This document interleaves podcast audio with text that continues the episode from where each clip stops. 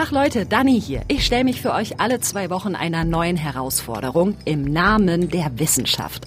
Und euch geht's vielleicht gerade ähnlich wie mir.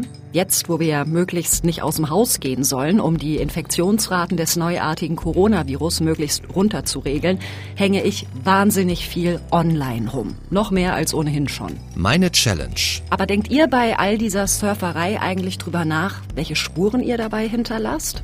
Ganz ehrlich, ich so gut wie nie. Ein Podcast von MDR Wissen. Ich meine, dass Webseiten, Apps, soziale Netzwerke, Shops und so weiter, dass die alle Daten über uns sammeln, ist nichts Neues, ne? Nehme ich persönlich weitestgehend einfach so hin tatsächlich. Aber wie sieht das eigentlich aus, wenn wir von dieser technischen Seite weggehen? Wenn unsere Online-Spuren uns plötzlich im echten Leben, ja, verfolgen, sag ich mal, oder sonst wie zum Problem werden? Kennt ihr vielleicht aus Jan Böhmermanns Sendung Neo Magazin Royal? Da gibt's ja diese Rubrik Prism is a Dancer. Da durchleuchtet die Redaktion vorab die Gäste online und in der Show werden die dann richtig vorgeführt. Franziska, herzlich willkommen bei Lass dich überwachen im ZDF. Wo kommst du her? Ähm, gebürtig aus Fulda, Aha. wohne aber jetzt in Marburg. Und äh, wie alt bist du? 27. Mhm. Und äh, ist das hier deine Privatadresse und ist das deine Telefonnummer? Ist das die Nummer deiner Arbeitsstelle? Ist das die Adresse deiner Eltern und das dein Facebook-Name? Das mit den Eltern nicht mehr, aber der Rest stimmt tatsächlich. ja.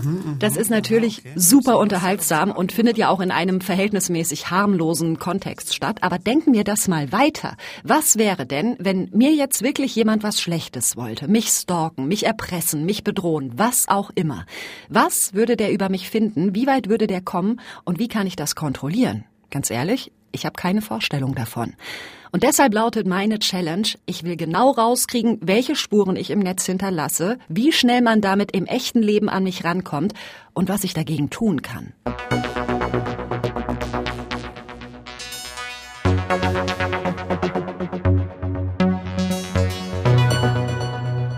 Erster Schritt, um meine digitale Identität kennenzulernen, ist natürlich der Klassiker, mich selbst googeln. So.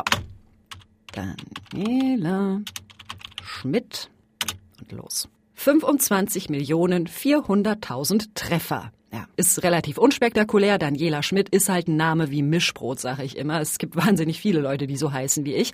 Aber wenn ich die Suche jetzt mal eingrenze mit Leipzig oder auch mit MDR, ja, dann kommt halt viel Jobkram, eben zum Beispiel von diesem Podcast hier. Finde ich erstmal halb so wild. Ein Kollege hat mir einen Link geschickt für meine Challenge zu einer Seite namens Netz aus Glas.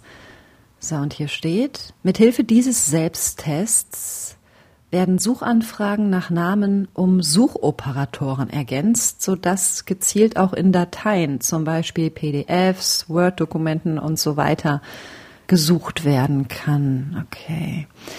Hier Namen in Anführungsstrichen eingeben. Ja gut, da kommen jetzt auch wieder ganz viele Daniela Schmitz.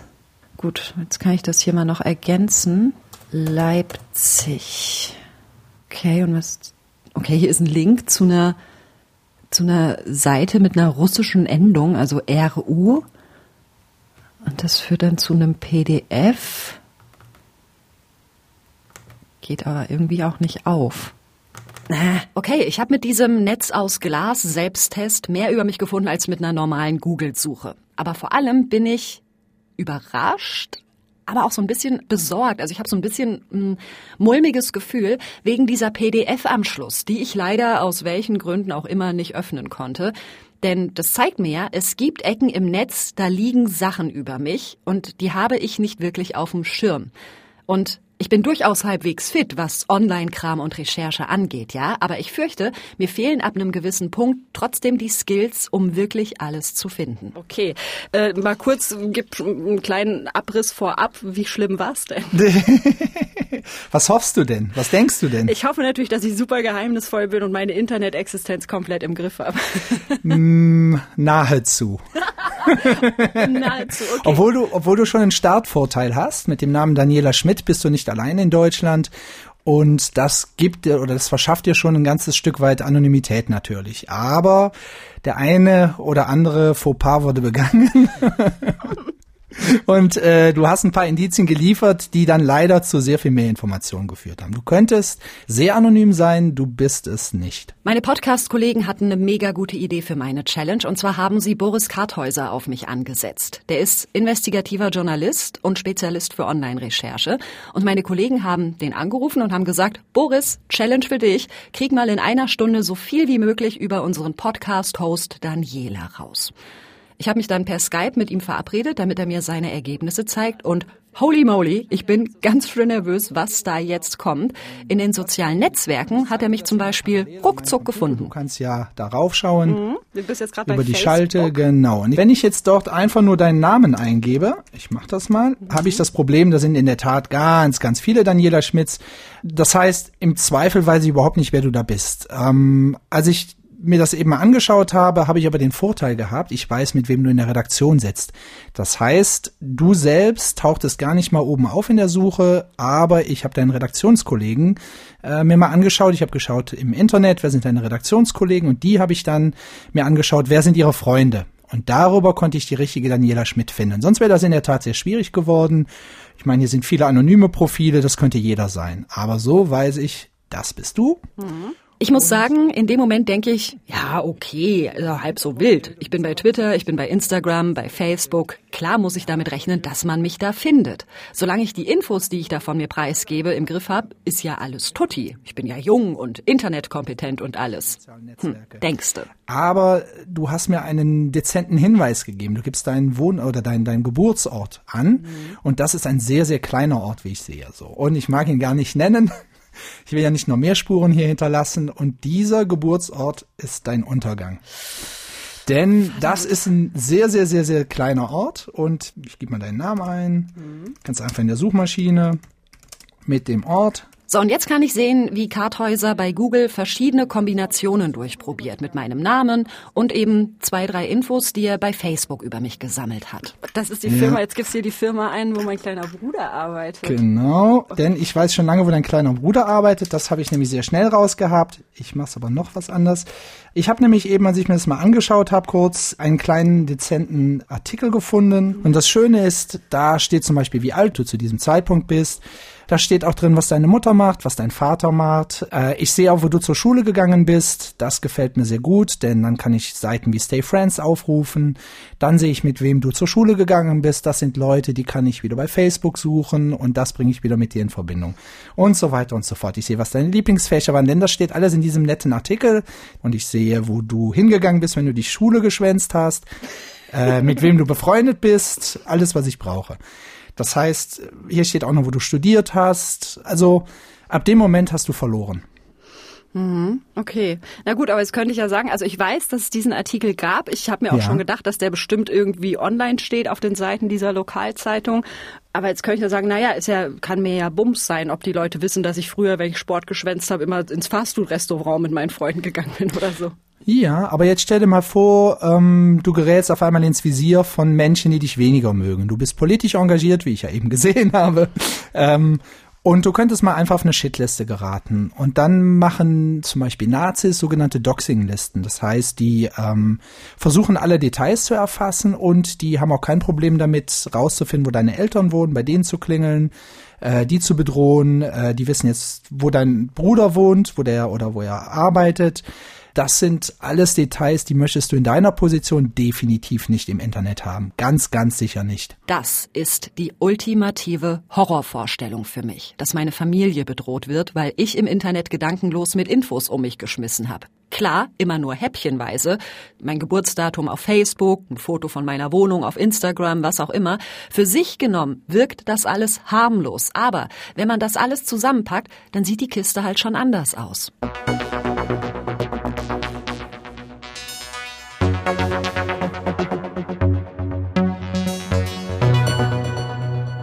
Darüber, also über dieses Aufteilen meiner Identität in verschiedene Häppchen, habe ich auch mit Christoph Engemann gesprochen. Der forscht an der Bauhaus-Universität Weimar zu Gesellschaft und Digitalisierung. Auch im realen Raum gehen wir unterschiedlichen Anteilen unserer Persönlichkeit oder Rollen nach, je nach sozusagen sozialen Zusammenhang, in dem man sich aufhält. Man ist auf der Arbeit jemand anders als im Privaten und dann äh, inszeniert man sich auch zum Beispiel wenn man abends ausgeht oder wenn man sich mit Freunden trifft und so weiter, in der jeweils äh, bestimmten Art und Weise.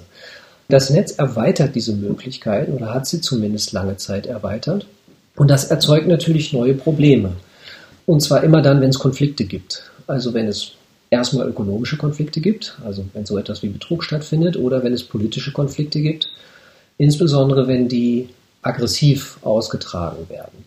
Und in diesem Zusammenhang wird die Zuordbarkeit von Handeln im Netz zu einer Person ein Problem. Okay, da hat jetzt natürlich ähm, ganz viel auf einmal drin gesteckt. Lasst uns das mal kurz aufdröseln. Erstens, unsere Online-Identität funktioniert ein bisschen wie unsere reale Identität. Im Job bin ich anders, als wenn ich nachts mit Freunden tanzen gehe. Und auf Twitter poste ich andere Sachen und habe ein anderes Publikum als auf Instagram. Klingt ja logisch. Zweitens, ich bin online anonymer und diese Anonymität kann ich natürlich auch negativ nutzen. Beleidigen, betrügen, was auch immer, mache ich natürlich nicht. Aber mit dieser Anonymität, die ja auch eine Art von Sicherheit bedeuten kann, mit der ist es nicht weit her, wenn diese verschiedenen Identitätswelten im Netz sich miteinander vermischen, sagt Engemann. Und zwei amerikanische Forscherinnen, äh, Alice Marwick und äh, Dana Boyd, haben das Context Collapse genannt. Context Collapse ist, wenn sozusagen von einem äh, Medium, wo man handelt, von einer Plattform, äh, Informationen in eine andere rüberschwappen. Also wenn man beispielsweise Daten von seiner Dating-Plattform plötzlich in Facebook wiederfindet oder andersrum. Und diese sozusagen im eigenen Identitätshandel fein säuberlich gemanagte Unterscheidung zusammenbricht und man plötzlich in einer neuen Situation ist. Ich kann natürlich versuchen, dafür zu sorgen, die verschiedenen Bereiche, in denen ich online unterwegs bin, klar voneinander zu trennen, um so einem Context-Collapse vorzubeugen. Aber wenn dann eben jemand kommt, der fit ist, der sich alle möglichen Infos zusammen recherchiert und auf einen Haufen wirft, dann habe ich halt auch nichts mehr von dem ganzen Bums mit dem Aufteilen.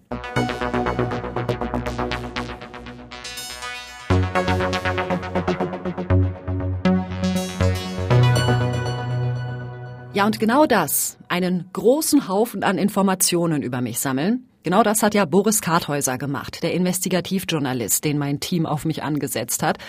Und in dem Gespräch mit ihm, wo er mir seine Ergebnisse zeigt, also quasi mein Leben vorführt, da bleibt mir echt an einigen Stellen die Luft weg. Obwohl ich durchaus Geschichten kenne von Journalistinnen und Journalisten oder von Menschen, die politisch aktiv sind, wie die plötzlich Drohbriefe an ihre Privatadresse kriegen und was weiß ich. Also, dass es sowas gibt, ist mir nicht neu. Dass es aber ganz easy auch mich treffen könnte oder meine Familie. Oh, das ist krass. Aber jetzt habe ich auch die konkrete Adresse und die Telefonnummer deiner Eltern. Also das ging ziemlich schnell. Mhm. Und den gebe ich jetzt mal ein mit dem Wohnort. Oh, ich kann mir denken, was kommt, aber. also kommt eine ganze Menge. Ich sehe, dass dein Vater auf jeden Fall engagiert ist. Er ist, äh, wie ich das hier auf schnell sehen kann, er wurde geehrt für eine 25-jährige Mitgliedschaft er, er, ist, er ist musikalisch unterwegs. ja, das kann man wohl sagen. So. Er ist stolz auf, da freut er sich wie Bolle, wenn er das im Podcast hört. ja, ja, schön. Freude hin oder her. Aber dadurch, dass ich aus so einem kleinen Dorf komme und dass das halt im Netz steht, mache ich mich und meine Liebsten im realen Leben angreifbar. Auf eine Art, die mir bis hierhin offen gesagt nicht bewusst gewesen ist. Karthäuser hat sichtlich Spaß, dass seine, ich nenne es jetzt mal äh, Konfrontationstherapie, dass die bei mir so gut wirkt. Mein Gesicht in unserem Skype-Video-Chat sieht wirklich aus, als würden mir gleich die Augen aus dem Kopf kullern. Und es geht auch noch weiter. Wir sprechen insgesamt eine gute Stunde über all das, was er im Netz über mich gefunden hat und was er damit alles machen könnte. Ich behaupte Twitter gegenüber jetzt einfach mal, dass ich äh, jemand anders bin, und zwar du. Äh, ich gehe mich anmelden und ich sage, ich habe mein Passwort vergessen. Dann sagt er mir, bitte gib doch deine E-Mail-Adresse, Telefonnummer oder deinen Nutzernamen ein. Puh, deine E-Mail-Adresse kenne ich noch nicht. Deine Telefonnummer kenne ich auch noch nicht, aber deinen Nutzernamen kenne ich. Und den gebe ich jetzt mal einfach ein und dann zeigt er mir einen, eine kryptische Version deiner E-Mail-Adresse, mit der du dich angemeldet hast. Und jetzt würde ich die Sternchen zählen, ob das dein direkter Name ist. Es sind, glaube ich, ein paar Sternchen zu viel, aber du warst ja so lieb und hast mir bei Twitter und auch bei Instagram Variationen deines äh, Namens gegeben und ich bin sicher, dass ich darüber mit ein bisschen versuchen auch deine E-Mail-Adresse rausfinde. Wenn ich deine E-Mail-Adresse habe, kann ich die wieder verwenden für weitere Suchen. Also vielleicht hast du die irgendwann mal irgendwo hinterlassen. E-Mail-Adresse ist ein sehr gutes Stichwort. Siehst du, das wollte ich nämlich eh noch machen. Das Hasso-Plattner-Institut gibt einem nämlich die Möglichkeit zu gucken, ist mein Mailkonto eigentlich sicher? Es gibt ja immer wieder Meldungen von wegen Login-Daten von Millionen Kunden gehackt, was weiß ich. Und bei diesem HPI Identity Leak Checker, so nennt sich der Service, kann ich einfach meine Mailadresse eingeben und krieg dann per E-Mail eine Info, ob auch meine Daten mal irgendwo durchgerutscht sind, bei einem Hack oder was auch immer. Wow, das ging schnell. Also es hat jetzt irgendwie keine fünf Minuten gedauert und dann hat mein Mailprogramm Pling gemacht. Achtung, Ihre Mailadresse taucht in mindestens einer unrechtmäßigen Datenbank mit gestohlenen Informationen auf. Ja, toll, das sind ja gute Nachrichten. Und das ist jetzt hier in der Tabelle aufgeschlüsselt, so wann wurde die Datenbank online gestellt und was für Infos sind da geleakt worden. Und das ist bei mir tatsächlich Mailadresse und Passwort, veröffentlicht im Juni 2012. Alter, das ist ja acht Jahre her, oh Gott. Aber gut, immerhin, die anderen Kästchen in der Tabelle haben kein Häkchen. Also Bankverbindung steht hier noch, Wohnort, Sozialversicherungsnummer. Das ist immerhin alles irgendwie safe geblieben. Aber trotzdem, krass, hatte ich nicht auf dem Schirm. Und drunter steht direkt auch noch ein Tipp ändern Sie überall Ihr Passwort. Also nicht nur im Mail-Programm, sondern auch da, wo Sie halt die Mailadresse zum Einloggen nutzen. Okay, wandert also auf meine To-Do-Liste neue Passwörter erfinden. Und Boris Karthäuser, der Rechercheprofi, der mich online so durchleuchtet hat, der hat auch noch ein paar Tipps. Also niemals private Details ins Internet. Die haben dort einfach nichts verloren. Wir unterschätzen das maßlos. Also löschen, löschen, löschen, löschen. Alles löschen. Private und berufliche Profile, so wie du das tust, nie vermischen. Auf gar keinen Fall. Mach dir lieber zwei Profile. Eins unter falschem Namen, aber ein komplett anderes Alias dann und ähm, vorsichtig sein, mit wem du dich dort verbindest. Das ist sowieso krass. Karthäuser hat mir ein paar Beispiele gezeigt auf seinem Computer, wo Menschen zum Beispiel ihre Lebensläufe ins Internet hochgeladen haben, auf eigenen Homepages oder was weiß ich, mit Adressen, mit Telefonnummern. Also wirklich sämtliche Infos gebündelt auf dem Präsentierteller.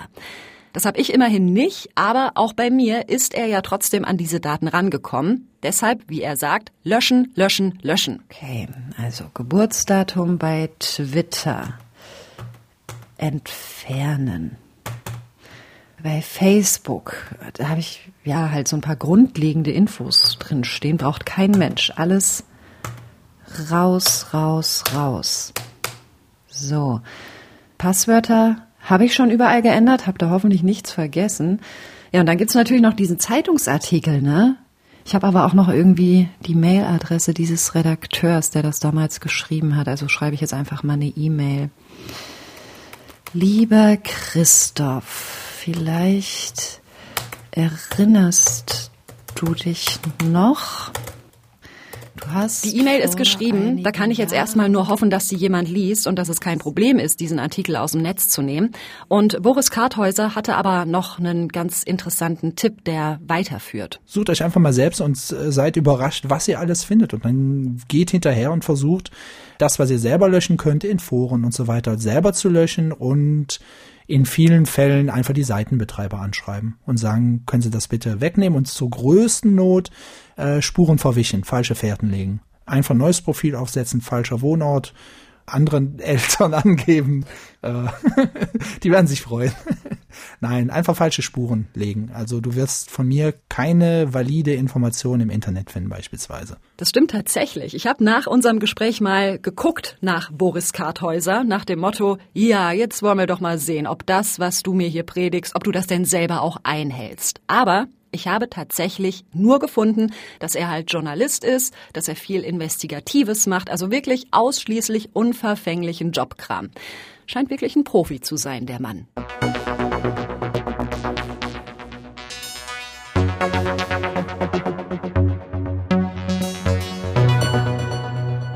Das mit dem Spurenverwischen ist übrigens nicht nur interessant, was öffentliche Infos über die eigene Person angeht, sondern das ist ja vielleicht auch ganz spannend, wenn es darum geht, was so große Konzerne an Infos über mich sammeln. Also Google, Amazon und so weiter. Denn Klar, da geht's darum, dass die einfach ein Profil von mir anlegen und mir zielgerichtet Werbung einblenden können. Aber auch das möchten ja viele Menschen nicht. Und auch solche Datensätze können ja potenziell gehackt, weitergegeben werden und hast du nicht gesehen. Deshalb habe ich Alexa Steinbrück angeschrieben. Mit der hatte ich schon mal zu tun hier für den Podcast, als es um Algorithmen ging. Da war sie meine Mentorin beim Programmieren lernen.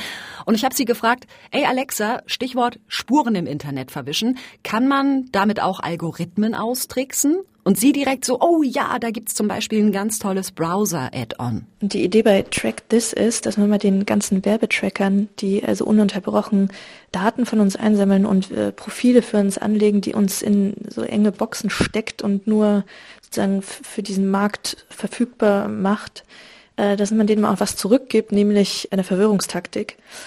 Denn dieses Tool Track This, damit kann man sich ein Fake-Profil zulegen und dann öffnen sich automatisch 100 Tabs, also 100 verschiedene Webseiten in deinem Browser, die, die zu diesem potenziellen Fake-Profil ähm, dazugehören. Also zum Beispiel, wenn man dann ein Profil namens Filthy Rich auswählt, würden sich 100 Tabs öffnen, wo es um teure Uhren geht, äh, um Luxusjachten oder Aktienberatung.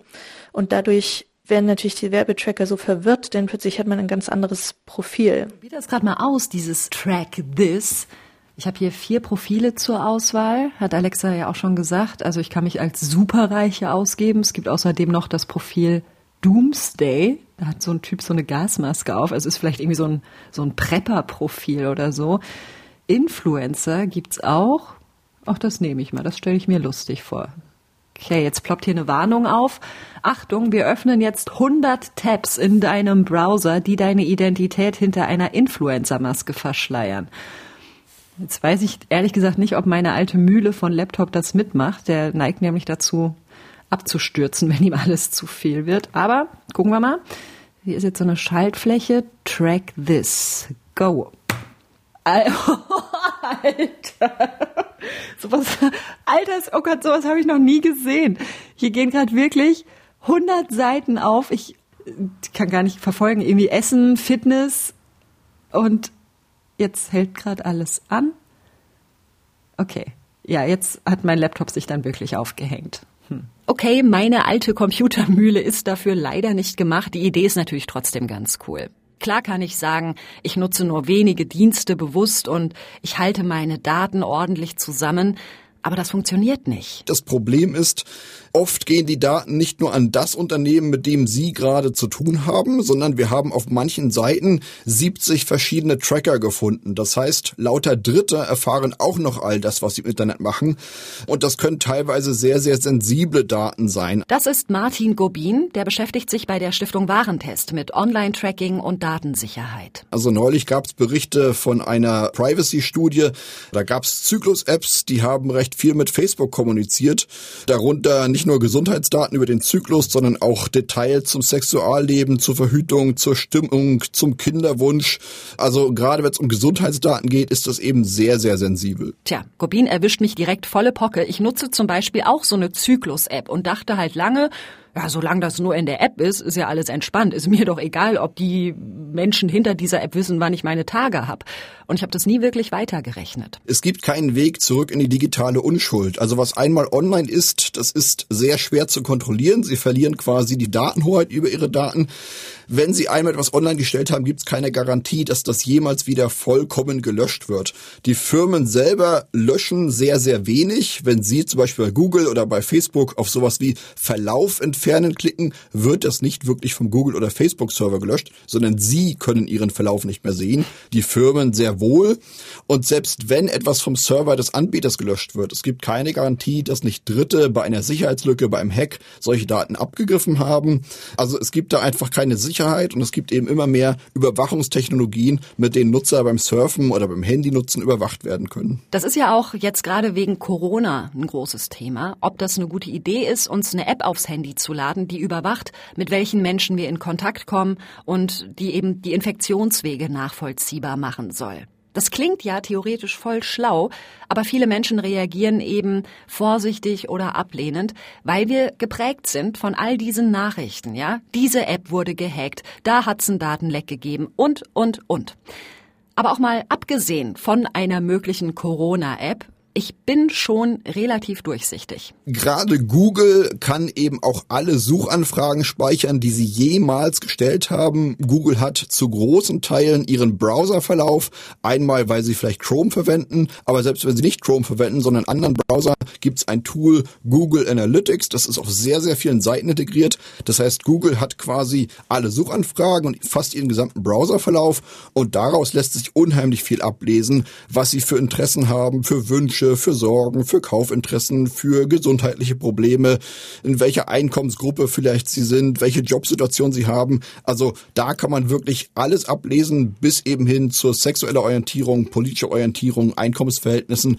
Mit Suchverlauf und Browserverlauf hat man einen Menschen ziemlich komplett schon überwacht. Und all das sind Dinge, von denen möchte ich nicht, dass sie jemand über mich weiß. Gerade Google ist da wirklich ein Riesenfass mit seiner Suchmaschine und seinen ganzen Diensten. Und aus meinen Suchverläufen kann Google ziemlich viel von meinem Leben nachzeichnen. Ich sitze schon wieder vorm Computer und zwar für einen kleinen Selbsttest, was Google denn über mich weiß. Nicht in der offenen Suche, wo ich einfach eingebe, hm, Daniela Schmidt, sondern im Hintergrund, ja. Google Dashboard nennt sich das hier. Und wenn ich mich hier einlogge mit meinem Konto, dann sehe ich tatsächlich sämtliche Suchanfragen, die ich gestellt habe, seit immer. Also YouTube, Google, auch übers Handy alles. Ich kann mich da teilweise gar nicht mehr dran erinnern. Wann war ich wo? Hier ist meine Arbeit, da wohne ich, da habe ich irgendwie einen Weg gesucht von einem Interviewtermin nach Hause, da bin ich ins Funkhaus gefahren. Alter, krass. Wie gesagt, das sind alles Daten, die die Unternehmen im Hintergrund speichern, ja? Also die kann man nicht so einfach im Internet nachlesen wie Wohnort, Geburtstag, was auch immer.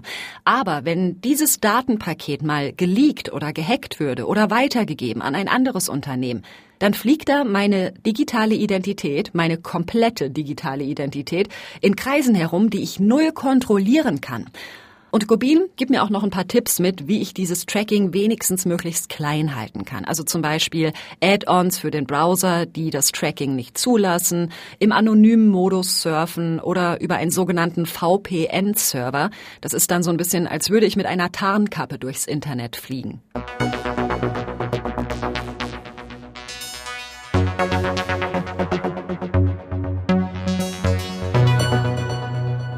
Alles schön und gut. Ein ungutes Gefühl habe ich trotzdem gerade. Ich bin nämlich an einem Punkt, wo ich mich frage, hätte ich diese Challenge von wegen, ich guck mal, wo ich überall meine Spuren im Internet hinterlassen habe, hätte ich die lieber bleiben lassen sollen? Also einfach, damit ich mich weiterhin wohlfühlen kann in meiner Unwissenheit.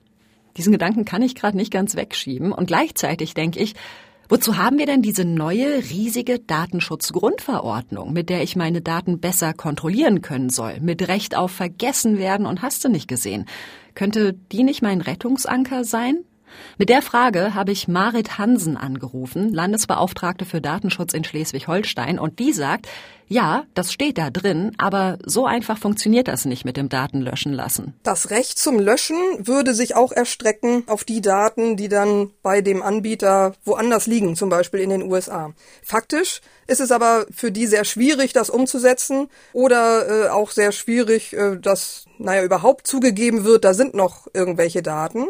Und deswegen äh, stimmt es, man kriegt Daten, die schon vorhanden sind, auch kaum raus. Aber dann bringt diese Datenschutzgrundverordnung mir am Ende ja eigentlich ja nischt, oder was? Die Datenschutzgrundverordnung ist zwar schon ein dickes Gesetzeswerk, trotzdem ist sie noch sehr abstrakt. Da steht eben nicht ganz genau drin, wie muss es programmiert werden, wie muss es konfiguriert sein und wie muss informiert werden und deswegen wird auch getrickst.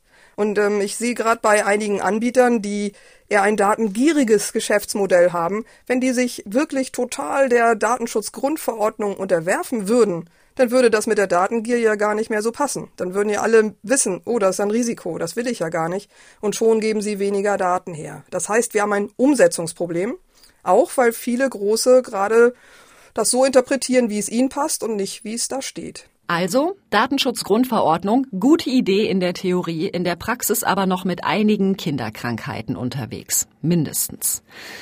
Hm.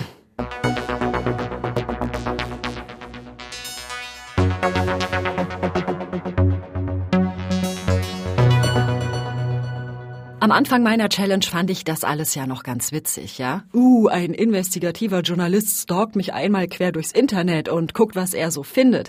Aber schon im Gespräch mit Boris Karthäuser, wo er mir dann hingeknallt hat, das habe ich gefunden, das habe ich gefunden, das und das und das, da hat sich das Spaßgefühl ziemlich schnell verkrümelt. Nicht nur, weil es über mich so viel rauszufinden gibt, sondern weil da eben zum Beispiel auch ruckzuck meine Familie mit drin hängt. Und das, zusammengepackt mit dem Bewusstsein, dass bei einigen großen Konzernen wie Google, Amazon, Facebook, dass da ja noch viel, viel intimere Datenpäckchen über mich lagern, das hat bei mir so eine kleine Spirale an Horrorvorstellungen in Gang gesetzt. So, okay, was wäre, wenn eine Person all das zusammenkehren könnte? Die hätte einfach mal mein komplettes Leben in der Hand. Und die Verantwortung, dass diese Datenpäckchen möglichst klein bleiben, die hängt, stand jetzt, vor allem an mir selbst. Und das heißt für mich, Klar, dreimal nachdenken, was ich online preisgebe, aber es geht auch schon viel früher los, nämlich bei der Frage, wie bequem und unkompliziert funktionieren meine Geräte und Apps in der Bedienung. Denn schon da hinterlassen wir Spuren, weil wir es halt möglichst easy haben wollen. Das hat mir auch Christoph Engemann von der Bauhaus-Uni Weimar vom Anfang meiner Challenge noch gesagt. Alle digitalen Sicherheitsmaßnahmen müssen immer diese Abwägung zwischen Bequemlichkeit und Sicherheit machen. Je sicherer man es macht, desto unbequemer wird es. Und wenn es unbequem wird, verliert man Nutzer. Nutzer sind ungeduldig, äh, verstehen das nicht und die tendieren dann halt zu der einfachen Lösung. Und das hat sich, letztes hat sich durchgesetzt. Also Bequemlichkeit ist immer noch der wichtigere Faktor beim Design solcher Geräte. Und Biometrie ist ein riesen Bequemlichkeitsvorteil. Also ich gucke mein Telefon an und das ist auf. Ich muss da nichts reintippen. Ja, das ist ein Beispiel. Gesichtserkennung zum Handy entsperren oder auch, ich entsperre mein Telefon zum Beispiel per Fingerabdruck. Und wenn ich surfe, dann bin ich permanent bei Google eingeloggt, weil es so schön bequem ist. Ich kann schnell an meine Mails, mir werden bei YouTube Videos vorgeschlagen, die mich interessieren und, und, und. Damit ist jetzt aber Schluss. Also das ist wenigstens eine kleine Schraube, an der ich für mich drehen kann, dass ich sowas halt nicht mehr mache. Aber das große Ganze, das kann ich als Einzelperson nicht auflösen. Da braucht es Gesetze und Richtlinien, die überall gelten und die auch umgesetzt werden, und da hakt es halt gerade noch. Meine Challenge war, meine Spuren im Netz zu finden und was dagegen zu tun. Das ist mir bei Kleinigkeiten gelungen, aber wirklich nur bei einem Bruchteil. Und was den Rest angeht, da war ich tatsächlich von vornherein zum Scheitern verurteilt. Darf ich hier also ich mache es normalerweise nicht, aber darf ich hier einmal ganz kurz den Zeigefinger hochheben, Leute? Schärft euer Bewusstsein, wenn ihr online seid. Man liest und hört ständig diese Nachrichten, ne? Uh, Datenkraken hier, Hack da und so weiter. Das hat mich nie wirklich tangiert, bis ich mich jetzt wirklich mal eingehend damit beschäftigt habe. Und ja, vielleicht gilt das einfach fürs Internet genauso wie für das Coronavirus. Better safe than sorry. Ja, und mit diesem durchwachsenen Fazit endet meine Challenge über digitale Identität und die Spuren, die ich im Netz hinterlasse. Geholfen haben mir bei dieser Challenge Clemens Haug, Thomas Jehn und Carsten Möbius. Ihr könnt gerne eure Fragen, euer Feedback dalassen, Kritik, Lob oder auch eure Ideen für eine meiner kommenden Challenges. Schreibt uns gerne eine E-Mail an challenge.mdr.de. Und hören tun wir uns dann in zwei Wochen wieder. Dann gibt's die nächste Folge auf challenge.mdr.de in der ARD Audiothek, auf Spotify, bei Apple Podcasts. Kurzum, da, wo ihr eure Podcasts hört. Ich freue mich drauf. Bis dann. Tschüss. Das war Meine Challenge, ein Podcast von MDR Wissen.